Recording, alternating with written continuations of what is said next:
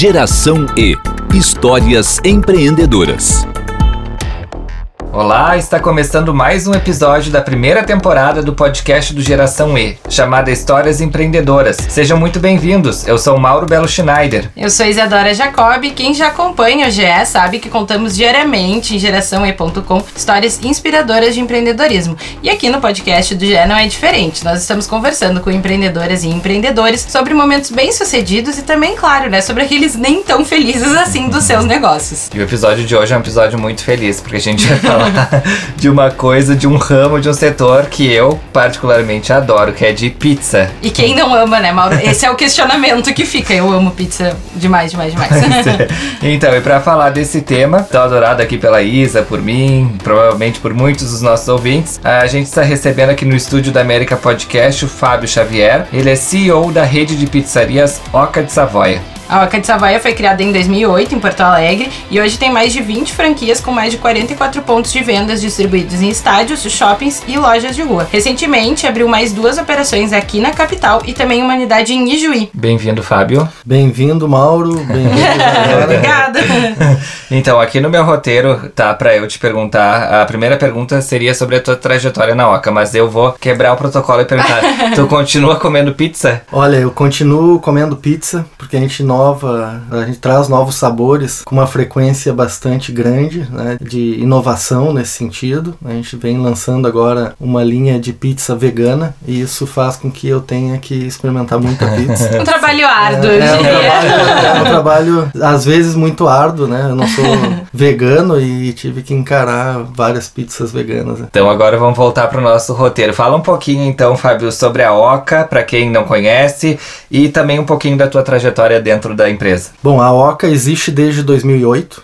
É uma marca gaúcha. Em 2012, retornando para o Rio Grande do Sul, depois de um 17 anos como executivo de uma multinacional no ramo de conveniência, no segmento de franchising também, eu observei a possibilidade de aquisição dessa marca e algumas unidades e foi o que a gente acabou fazendo naquela época. Desde então, a Oca se transformou, saiu de um projeto de pizza, rodízio de pizza, que é o slow food, né, de pizza, que todos conheciam até então e relacionavam a marca Oca de Savoia com esse tipo de serviço, para um momento fast food, é, entendendo que os hábitos alimentares e de consumo das pessoas vêm mudando e conhecendo é, muitas operações fora do Brasil, que é muito tradicional essa ligação pizza, fast food, comida rápida, do que como era até então no Brasil, que é o slow food, nós acabamos transformando este negócio de uma cadeia de rodízio slow food para pizza em fatia, que a gente chama de, de pizzaria Slice, e desde então começamos a expansão por meio de franquias. A primeira franquia foi é, inaugurada em 2013, que foi a loja da Silva Jardim, em Porto Alegre. E desde então a gente vem crescendo. Em 2014, em plena Copa do Mundo, nós fizemos a nossa estreia com futebol. Então a gente começou a operar o Beira Rio e a Arena do Grêmio, com poucas unidades, poucas lojas. Hoje são mais de 20, somando os dois estádios. Hoje, inclusive, é um dia de evento, final, semifinal de Libertadores. A gente está lá com mais de 15 operações funcionando o tempo integral desde as a partir das 16 horas da tarde. Dentro do estádio? Dentro do estádio, é, dentro do estádio. Hoje na arena lá nós estamos com 15 operações, 15 uhum. lojas abertas. Dentro da arena são 15 lojas espalhadas. o Mauro está um pouco chocado, como é, vocês podem é. perceber, ele não frequenta muito estádios de futebol. Exato. É. Depois da reforma do Beira Rio, da arena, a é. construção dessas arenas no Brasil, é, o futebol mudou muito. Hum. O que nós tínhamos aqueles estádios sujos, com banheiro desorganizado, alimentação é muito comida de rua. Uhum. É, isso se organizou, se profissionalizou e a Oca, neste momento de transição, ocupou esse espaço uhum. e a gente tem tido gratas surpresas. Assim, de Eu sou da época que, por exemplo, a época a, né? é, que teria uma marca lá e depois teria os ambulantes vendendo a, a coisa daquela marca espalhadas. Agora não, são várias operações é. então da. É, ao estilo estilo shopping center. Uhum. É aquilo ali mesmo, balcão. Ao contrário do Mauro, eu, a primeira vez que eu comi ó, de Savoia foi no É, Beira Rio. Beira Rio. Sou gremista, mas foi no Beira Rio, num show. Foi a primeira vez que eu comi uma pizza da Oca de Savoia. Legal. mas como que foi esse processo, né? Inclusive de cativar o público, né? Era um público que conhecia a marca por um processo, né? Que era diferente. Como que foi passar e fazer esse mesmo público entender que agora a Oca de Savoia, então, era fast food, né? Esse outro tipo de consumo. Eu acho que isso a gente foi beneficiar, não, não se pode dizer isso em momentos de crise, mas assim, houve uma, um- algo que conspirou a favor disso, que foi a crise econômica que o Brasil e, e o Estado viveu e, tá, e, e vem enfrentando até então. Neste momento, as pessoas tinham a concepção que pizza era algo caro, teria que sair à noite para dividir com alguém uma pizza, porque são produtos que custam 60, 70, 80 reais, dependendo da, da pizzaria. E nós trouxemos a popularização disso. Hoje você tem fatia de pizza na Oca a pouco mais de 7 reais, por exemplo. Então as pessoas podem, gostando de pizza, podem ter aquela, aquele prazer, aquela ter eh, essa experiência com muito menos do que até então se fazia. E a crise é isso, né? As pessoas é menos renda, menos emprego. E eu acho que o nosso produto casou bem com esse momento, assim. Em nenhum momento vocês pensarem, por exemplo, manter as duas opções, ter um rodízio para quem quisesse e vender também as fatias. Nós mantivemos o à la carte. Você pode hoje na Oca de Savoia pedir uma pizza grande, uma pizza média, uma pizza pequena ou as fatias. E incluímos aí porções de massas. Então, espaguete, talharim, ou seja, várias eh, opções de massa e opções de molho e saladas. E tudo com um preço bem acessível. E no momento que vocês fizeram essa mudança, mudou também o perfil de público? Mudou também, mudou o perfil de público, nós rejuvenescemos muito o nosso público. Então a Oca de Savoia começou em 2008 com pessoas aí que tinham lá 20 anos, hoje estão é, com uma outra concepção de alimentação, comendo menos quantidade, mais qualidade. Eu acho que isso que nós trouxemos de benefício, ou seja, a gente acompanhou o envelhecimento entre aspas do nosso consumidor lá do, de 2008, 2009, 2010, com a, o ingresso de uma geração mais jovem que busca uma, uma alimentação mais casual e menos programada, que eu acho que é o que nós entregamos nos e nas lojas hoje, de shopping ou de rua. E a gente falou ali no comecinho do podcast que vocês abriram aí nessas últimas semanas uma unidade em Ijuí. Como que é o processo de levar o fast food pro interior, né? Porque na capital a gente já tem, um- já conhece mais, já tem outras marcas. Como que é esse processo de entrar nesse mercado Sim. do interior do estado? Nós temos um processo de expansão muito estruturado e técnico. Ou seja, todas as cidades do sul e sudeste do Brasil acima de 70 mil habitantes foram mapeadas por uma, uma empresa contratada, especializada em geomarketing análise espacial. E neste momento, Ijuí foi bem ranqueada, digamos assim, bem indicada para o nosso produto por ser uma cidade que tem uma renda razoável, com pouca concorrência e uma cidade universitária. Tem a Unijuí lá em Juí. E realmente a gente fez uma aposta calculada de entrar nesse mercado e para nossa grata surpresa foi a melhor inauguração da Oca de Savoia em termos de, de faturamento e resultados. E lá a unidade própria, não é franquia? É franquia. Ah, é franquia. É franquia. Lá nós temos o nosso franqueado André e Marineide que estão à frente da operação. E como é que funciona para quem quer abrir uma franquia da Oca? Eu aconselho conhecer primeiro a teoria, ou seja, ingressar lá no site da Oca de Savoia, ocadesavoia.com.br barra franquias. Lá tem uma série de informações, preencher o formulário e se inscrever para os processos seletivos que a gente tem. Então a gente tem, dentre essas cidades escolhidas e ainda algumas opções na região metropolitana e Porto Alegre, algumas oportunidades dentro daqui da região metropolitana. A pessoa deve então se inscrever esse processo. Ela passa por uma série de entrevistas e investigações, né? A gente te- busca parceiros com não só com capital disponível, mas também que tenha a mesma visão que a gente tem de negócio e de proatividade e também esse nosso essa nossa questão social hoje está muito forte no nosso DNA. Então nós estamos selecionando fornecedores, franqueados e colaboradores baseado nesse conceito. Se fizer sentido para a pessoa, além de ganhar dinheiro com uma franquia Oca de Savoia, contribuir para melhorar a vida de crianças com em vulnerabilidade, isso nos faz sentido e a gente aí segue o processo de seleção. Que é o que tu estava nos falando que vocês têm uns projetos sociais dentro da marca. É, exato. Nós contratamos uma empresa chamada Smile Flame. Essa empresa trouxe para nós uma visão um pouco diferente do que é um projeto social. Nós sempre tivemos ações nesse sentido em específico com o Instituto do Câncer Infantil durante dois anos seguidos e sempre tivemos muita vergonha de expor isso para não parecer algo que não era genuíno e sim uma, uma ação de marketing. Essa sempre foi uma preocupação e durante dois anos nós escondemos isso. E aí, de uma forma bem casual, a Smile Flame viu isso, percebeu isso e nos convenceu que, pelo contrário, nós temos que, já que a gente tem acesso a muita, muitas pessoas consomem produto e, consomem, passam por nossas lojas e nos seguem em redes sociais e tudo mais, faria muito bem, e um bem muito exponencial, expor o que a gente está fazendo. E aí, pensando nisso, nós chamamos o Daniel e, e Companhia Limitada, lá a equipe uhum. da Smile, para, junto conosco, fazer algo muito maior do que eles imaginavam que é realmente mudar o nosso, ou seja, trazer o nosso DNA de uma forma estruturada, que a gente pudesse usar esses pontos de venda e toda essa nossa interação com as pessoas para gerar um fundo social. E foi isso que a gente fez. Então hoje, 50 centavos de todo produto da Oca de Savoia é, forma um fundo social e que a gente destina isso por vontade de, de todos os colaboradores, fornecedores, ou seja, isso é o que esse ecossistema Oca de Savoia quer quer também o bem do idoso, quer também do, do, do, morador de rua, ok, mas sim o nosso DNA é realmente ajudar crianças em situações de mudar futuro. Né? Essa criança tem um impacto em vidas uh, ao longo de 60, 50 anos e eu acho que isso é um, é um legado que a gente pode deixar. E pensando nisso, a gente a cada quatro meses faz ações específicas. A próxima agora vai ser é, no final de novembro, que é o Bike Hunters. Então vão ser centenas de. e, e centenas mesmo, porque já tem inscrito mais de é, mais de 100 voluntários para pedalarem conosco e levarem pizza ao longo de alguns dias para mais de 20 instituições de caridade. Não de caridade, instituições de apoio a crianças em situações de vulnerabilidade. Ou seja, não é só vender pizza, né? É, Vai muito é. mais do que isso. É, isso tem sido transformador. Os colaboradores, nós mesmos, eh, temos um, um, um, porquê a mais levantar de manhã e, e fazer tudo que a gente faz e trabalhar muitas, muitas horas e finais de semana. então tá, tá muito gostoso isso. Bom, Fábio, aqui no podcast do Geração E a gente tem três tópicos que são abordados com todos os nossos convidados. São eles Descascando um Abacaxi, Hora do Conselho e Papo Sério. Vamos começar então.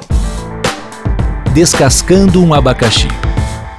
Lá, então. Chegou o momento de falar de solução de problemas. Empreender é praticamente sinônimo de descascar um abacaxi por dia, né? Fábio, qual foi o maior abacaxi enfrentado pela Oca de Savoia na tua gestão? Olha, eu acho que o principal de todos foi justamente identificar o que que eu, o que eu e as pessoas que, que estão na Oca e interagem com a Oca querem fazer além do próprio negócio de vender pizza. Acho que esse foi o grande desafio. Né, que vem aliado a perder a vergonha de, de se mostrar. Eu acho que isso foi o mais difícil e a gente fez isso de uma forma, acredito eu, bem competente e que tem modificado e muitas vidas assim dentro da Oca e as pessoas que a gente acaba ajudando. E como que vocês passam essa motivação para os franqueados, né? Porque nem sempre eles estão perto fisicamente. Como que funciona essa conexão uh, de vocês? Então, hoje, na verdade, a tecnologia ajuda muito. Né? Então, hoje nós estamos é, conectados uh, praticamente a todo momento. Nós temos uma série de grupos né, de, de WhatsApp ligados a, a isso, no marketing também, nessa parte da, da ação social, e reuniões periódicas. Então, assim, o Bike Hunters, desde que começou em maio a arrecadação para esse projeto, que vai ser efetivado em novembro, nós tivemos uma convenção onde foi comunicado isso de forma bem intensiva, com uma série de palestras e, e instituições que participaram dessa, dessa convenção. Foi uma convenção bem diferente. E também é, uma reunião, pelo menos uma reunião mensal para atualização de cronograma, de, de para onde está indo o projeto. Assim. A gente tem muitos empreendedores e empreendedoras que nos acompanham que eles são donos de pequenos negócios e que às vezes eles têm essa vontade também de fazer algo a mais nos negócios deles, mas às vezes a, a rotina é tão né, tão turbulenta, enfim, e tão difícil, tem que vender, vender, vender para conseguir pagar as contas e não, não conseguem colocar em prática projetos sociais como esse que tu falou. Que momento, assim, que tu te permitiu a fazer isso na tua empresa? Assim, tem que ter uma maturidade no negócio? Como é que. Eu acredito que sim. E eu acho que o grande, a grande questão no empreender está em você empreender por necessidade ou por vocação ou por desejo. Quando você empreende por necessidade, você vê o que é natural em administração, em gestão, que é fluxo de caixa, é números, é venda, é faturamento, é margem. É, e quando você empreende para solucionar um problema de uma sociedade, ou problema de uma comunidade, ou um problema além do teu produto, isso se torna possível. Eu acho que isso é, é o mais importante. Eu, por um tempo, eu, eu vendia alpargatas, né? Como a Isa bem sabe. e às vezes eu me questionava isso, assim, tipo, qual o propósito de eu estar tá vendendo essas alpargatas, esses sapatos? Hum. Tipo, é só um, um, sapato. E às vezes eu ficava tentando procurar um sentido naquilo. Mas tem alguns ramos que é difícil de achar, né? é, eu, eu, vejo assim, se existe uma série de exemplos, né, de, de pessoas assim que tiveram muito sucesso, viraram livro, filmes e tal, que a gente vê que tem muito disso, assim, de conseguir enxergar num deserto a água, de enxergar numa atividade banal uma oportunidade de empreender socialmente. Então eu acho que a gente vive num mundo que cada vez menos os governos vão ter essa capacidade e nós como empresários e pessoas em idade economicamente ativa, seja funcionário, colaborador, seja o que for, a gente além da necessidade, eu acho que a gente tem uma certa obrigação com isso, sabe? E é isso que eu penso. Eu acho que qualquer atividade sim é possível empreender socialmente. Papo sério Agora vamos para o nosso segundo quadro aqui do podcast do Geração E. Empenho e trabalho são importantes para uma empresa, claro, mas é preciso uma dose de conhecimento técnico. Fábio, que conhecimento técnico tu acha que é necessário para gerir um negócio no ramo da alimentação? E eu vou acrescentar mais coisa, uma alimentação e franquias, que eu acho que é uma Sim. coisa bem específica, né? Sim. Eu acho que você ter um negócio no ramo de alimentação, não necessariamente você tem que ser um bom cozinheiro ou um bom chefe de cozinha. Pelo contrário, contrário, eu, eu não sou. Eu acho que gestão tem a ver muito com você se cercar de pessoas melhor que você. Então, assim, na alimentação você tem que entender, além de harmonização, de produção de alimento, de conservação de alimento, de segurança alimentar, de produção em escala, isso tudo é possível mesmo você não entendendo muito disso, e sim se cercando de pessoas com essa competência. Mas eu diria que assim, independente da alimentação ou não, o que é necessário a um negócio é você ter a capacidade de se reinventar e entender o mundo para que lado está indo. Né?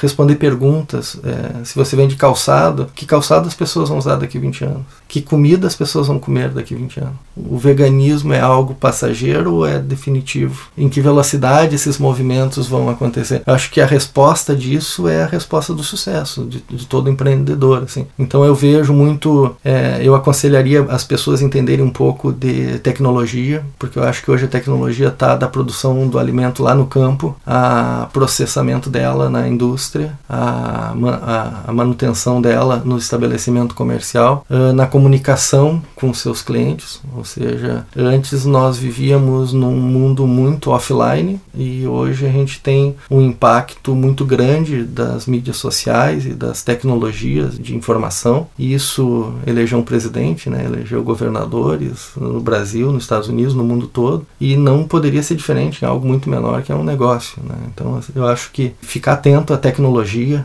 é, eu acho que é uma boa dica. Para isso é importante também exercitar essa visão de mundo, né, geral. A gente já Sim. fez matérias uh, em outros formatos contigo também, no, no Geração E, no, no, nosso impresso, no online. E numa dessas matérias tu disse que tu fez um, um ano sabático, né? Uhum, exato. Tu viajou pelo, por onde que tu foi? E como que isso acrescentou na, nessa tua trajetória profissional? Este ano, na verdade, foi o ano da aquisição da marca Alca de Savoia. E aí, juntamente com outras pessoas, né, envolvidas com com, imagem, com produto, com produção da Oca de Savoy, nós conhecemos operações de pizza nos Estados Unidos e no Canadá. Então a gente conheceu um pouco desse mundo fast food de, de pizza e de produção em escala. Isso foi bastante interessante para nós e que ilustra o que a gente vem falando aqui, que é a questão de você estar atento ao que acontece mundo afora para poder trazer o que nos serve, porque nem tudo nos serve. Né, o que acontece lá fora. Então tem que ter essa sapiência assim, de entender pô, como que o brasileiro, como o gaúcho come, como o paulista se alimenta, em que momento, em que situações. E, e entender, eu sou um fascinado por tendências, assim, né? Como a pessoa vai usar o celular, se vestir daqui uns anos, uhum. como vai se alimentar, como vai se vestir, né? como vai se comportar, se aceita comer carne vermelha, não aceita. Né? Eu imagino que na OCA vocês tenham uma equipe para discutir esses assuntos e Temos. tentar mapear essas tendências. Mas como que tu acha que o empreendedor solo, né, que a gente uhum. fala, que é um, é um dos nossos leitores, ouvintes, uhum. como que essas pessoas podem tentar encontrar essas respostas? Na verdade, na OCA, essas respostas estão muito mais fora dela do que nela. Né? Uhum. Né? Então, é, é é, essa viagem foi uma ilustração do que né, a gente tem que buscar. Eu acho que quem não tem essa oportunidade deve participar de associações. Né, associação, hoje nós temos a Associação Brasileira de Franchising. Né, quem tem um pequeno negócio que é franquia ou quer se tornar franquia, tem uma série de cursos que essa associação disponibiliza de gestão do próprio franchising, de a parte legal, parte de gestão de, de rede, de expansão, ou seja, tem cursos, módulos específicos para isso isso. E também algumas coisas lo local aqui que fomentam muito isso, como Sebrae, CDL, ou seja, tem oportunidades sem muito, muita despesa de participar, de estar junto, né, de procurar as pessoas. Né? Às vezes a pessoa ouve aqui o que a gente está falando e diz assim, pô, isso é algo para quem já é do tamanho de uma oca de Savoia. Não, não é. Né? Assim, a qualquer momento, se eu me inspiro em alguém, eu dou um jeito. Eu ligo para essa pessoa, eu viajo, vou lá, sento com ele, pergunto. Acho que tem que, tem que se uhum. gerar isso e perder esse medo, né? Pô, eu, ah, o cara daquela rede lá brasileira ou internacional, pô, vai lá, pega um ônibus, vai lá, um avião, conversa com o cara. Tenho certeza que as pessoas têm essa disponibilidade. E agora que tu tá falando isso, muita gente deve pensar assim, né? Ah, o, o CEO da Oca de Savoia deve ser uma coisa meio intocável, uma, uma coisa meio distante. E antes da gente começar a gravar esse podcast, tu tava nos contando que tu já trabalhou inclusive no Jornal do Comércio, né? Foi, foi. O que, que tu fazia lá? Na verdade, Jornal do Comércio, se olhar lá minha carteira de trabalho, né? Que era no papel ainda, agora tem a digital e tal. Sim. É, o primeiro carimbo lá foi Jornal do Comércio. Eu trabalhei ali na João Pessoa, né? Uhum. Eu trabalhei ali, eu fui. Eu não lembro o nome da, do que eu fazia, mas eu vendia anúncios. Vendia anúncios, olha só, olha que inspirador para os é. nossos ouvintes que às vezes tu tá empregado lá, pensa que o futuro não tá guardando grandes coisas para ti. E como é que foi essa transformação de um vendedor de anúncios para virar dono de uma rede com mais de 40 operações? É, aí tem um pouquinho mais de 20 anos de história, né? Mas em suma, tudo é. começou ali realmente. Eu era estudante de administração de empresas na PUC, e aí depois disso eu vivi aí em oito cidades, em saí daqui de, de, do Rio Grande do Sul e voltei em 2012 tentando contribuir um pouco disso tudo que me foi dado ao longo desses 20 e poucos anos. Né? Tu teve uma consultoria de franquias também? Também, logo que eu voltei para Porto Alegre, eu fundei uma consultoria né, de, de, de estruturação de projetos de franquia. A Oca de Savoia foi um dos clientes e aí que começou toda começou a nova é. história começou aí. Nós formatamos uhum. a, a, franquia da Oca de Savoia. Eu acabei adquirindo a marca e hoje não faço mais parte da, da consultoria. Hora do conselho. Bom, e já que a gente está lembrando momentos do teu passado, do é. início da tua trajetória, chegou a hora do conselho, que é a hora de compartilhar a experiência com quem está lá ainda no seu primeiro carimbo na carteira de trabalho. Que dica que tu gostaria de ter escutado quando tu começou a tua trajetória profissional? Uma coisa que ninguém fala não, em escola, em universidade, em nada, em nenhum local, né? E em poucas famílias se fala isso também, é a questão de você baixar a cabeça e trabalhar, fazer. A, eu acho acho que a ação ela vem antes do planejamento. Isso é algo contra a pois teoria é, do polêmico, é, polêmico. polêmico, porque assim. Ó, vai ser o título do nosso.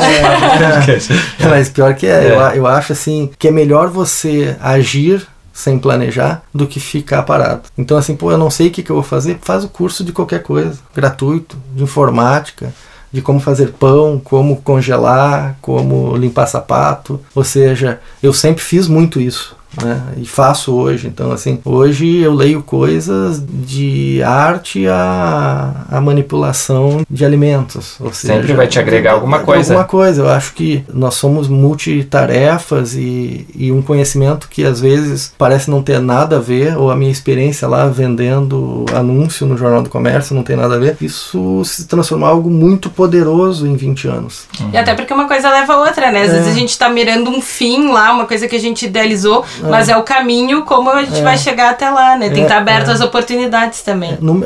e eu vejo as, as, novas gerações muito assim, é uma coisa muito imediata. Ou seja, a pessoa assim, eu não vou fazer esse emprego porque não é algo que eu quero para minha vida. E na verdade não é isso. Na verdade, você tem toda uma vida. Ou seja, aquele trabalho é um, é um passo para construir algo que você nem sabe o que é exatamente. Né? Quando muito jovem, você não tem a capacidade nem o poder de prever 20 anos, o que era o mundo há 20 anos, em termos tecnológicos, o que é o mundo hoje. Há 20 anos atrás eu nunca imaginava que o mundo fosse como é hoje. E aquela experiência me foi muito válida. Pode mudar a mídia, mas a necessidade das organizações, das empresas se comunicarem com o seu consumidor final, ela continua verdadeira e vai, acredito eu, sempre. É uma, é uma necessidade. Então, quando você, de uma forma ou de outra, ocupa esse espaço de sanar uma necessidade, qualquer trabalho é válido. Então, hoje, se você estiver limpando sapato na rua, você está aprendendo algo muito grande, muito poderoso, se bem direcionado em algum momento da tua trajetória como pessoa, como profissional. Eu acredito muito nisso. Bonito isso, hein? Não, e pra encerrar, eu só quero fazer mais uma pergunta. Tu falou muito nessa questão da tendência e que tu é um fascinado pelas tendências. Sim. Qual que é o consumidor dos próximos 20 anos? É, então, é, a gente tem a gente tem estudado muito isso, a gente tem mais dúvidas do que certezas, mas a gente acredita sim que é, na área de alimentação, por exemplo, o produtos vegetarianos, produtos veganos, produtos com cuidados é, é, nutricionais, sem conservantes e com, de forma rápida e o delivery, a entrega receber em casa, são tendências muito fortes de que isso se multiplique. Hoje já é significativo, mas em suma, assim, saindo da alimentação como um todo, eu acredito que as pessoas vão querer cada vez mais ter facilidade. O que se fala muito hoje em omnichannel, né, de você conseguir comprar, adquirir produtos e ter experiência de em multicanais e de forma integrada. Eu acho que isso é algo que extrapola a alimentação, é para todo negócio.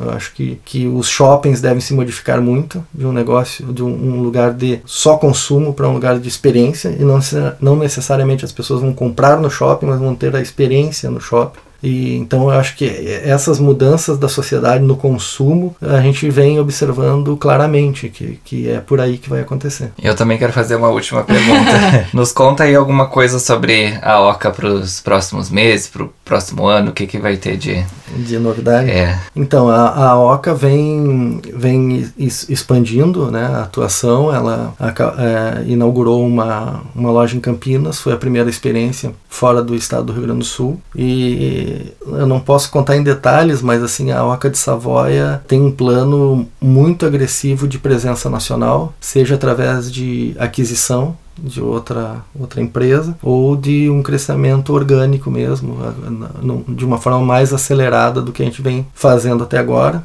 já que a gente fez essa expansão e ao mesmo tempo a formatação desse novo modelo, que ele já está bem testado e está funcionando. Agora o nosso foco realmente vai ser em levar o nosso propósito, esse nosso negócio para outras comunidades, outras cidades, outros estados. E só uma perguntinha bem rapidinha agora para finalizar gente, mesmo de não verdade. quer encerrar esse podcast, a gente vai ter que dividir em dois, eu tô Não, achando. só uma curiosidade que os ouvintes gostam de saber. Tu tem ideia assim de volume mais ou menos de pizza que, que são vendidas, ou sei lá, por mês, por dia? É, eu diria assim que a Oca de Savoia você tem em média 5 mil compras por ponto de venda por mês. Então aí dá pra gente ter uma noção do que. É muita pizza. É, é muita pizza. o pessoal gosta de pizza mesmo.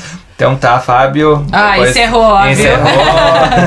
Muito obrigado pela tua presença aqui. Obrigado, eu que agradeço. Esse foi mais um episódio do podcast do Geração E. Lembrando para os ouvintes que estão chegando agora que todos os episódios anteriores estão disponíveis em jornaldocomércio.com/podcasts e também no Spotify, iTunes e Google Podcasts. E nos contem quais são os episódios preferidos de vocês e também que empreendedor ou empreendedora vocês gostariam de ouvir aqui no podcast do GE. E não esqueçam, claro, que Geração E tem muitos outros conteúdos de empreendedorismo diariamente em geraçãoe.com e nas nossas redes sociais. Nos acompanhem por lá. Até a próxima edição. No próximo episódio, que entra no ar toda terça-feira, vamos contar mais uma história inspiradora de empreendedorismo. Não perde. Até lá. Este podcast é produzido pelo Jornal do Comércio em parceria com o América Podcast. Acompanhe nossos outros programas em jornaldocomércio.com/podcasts.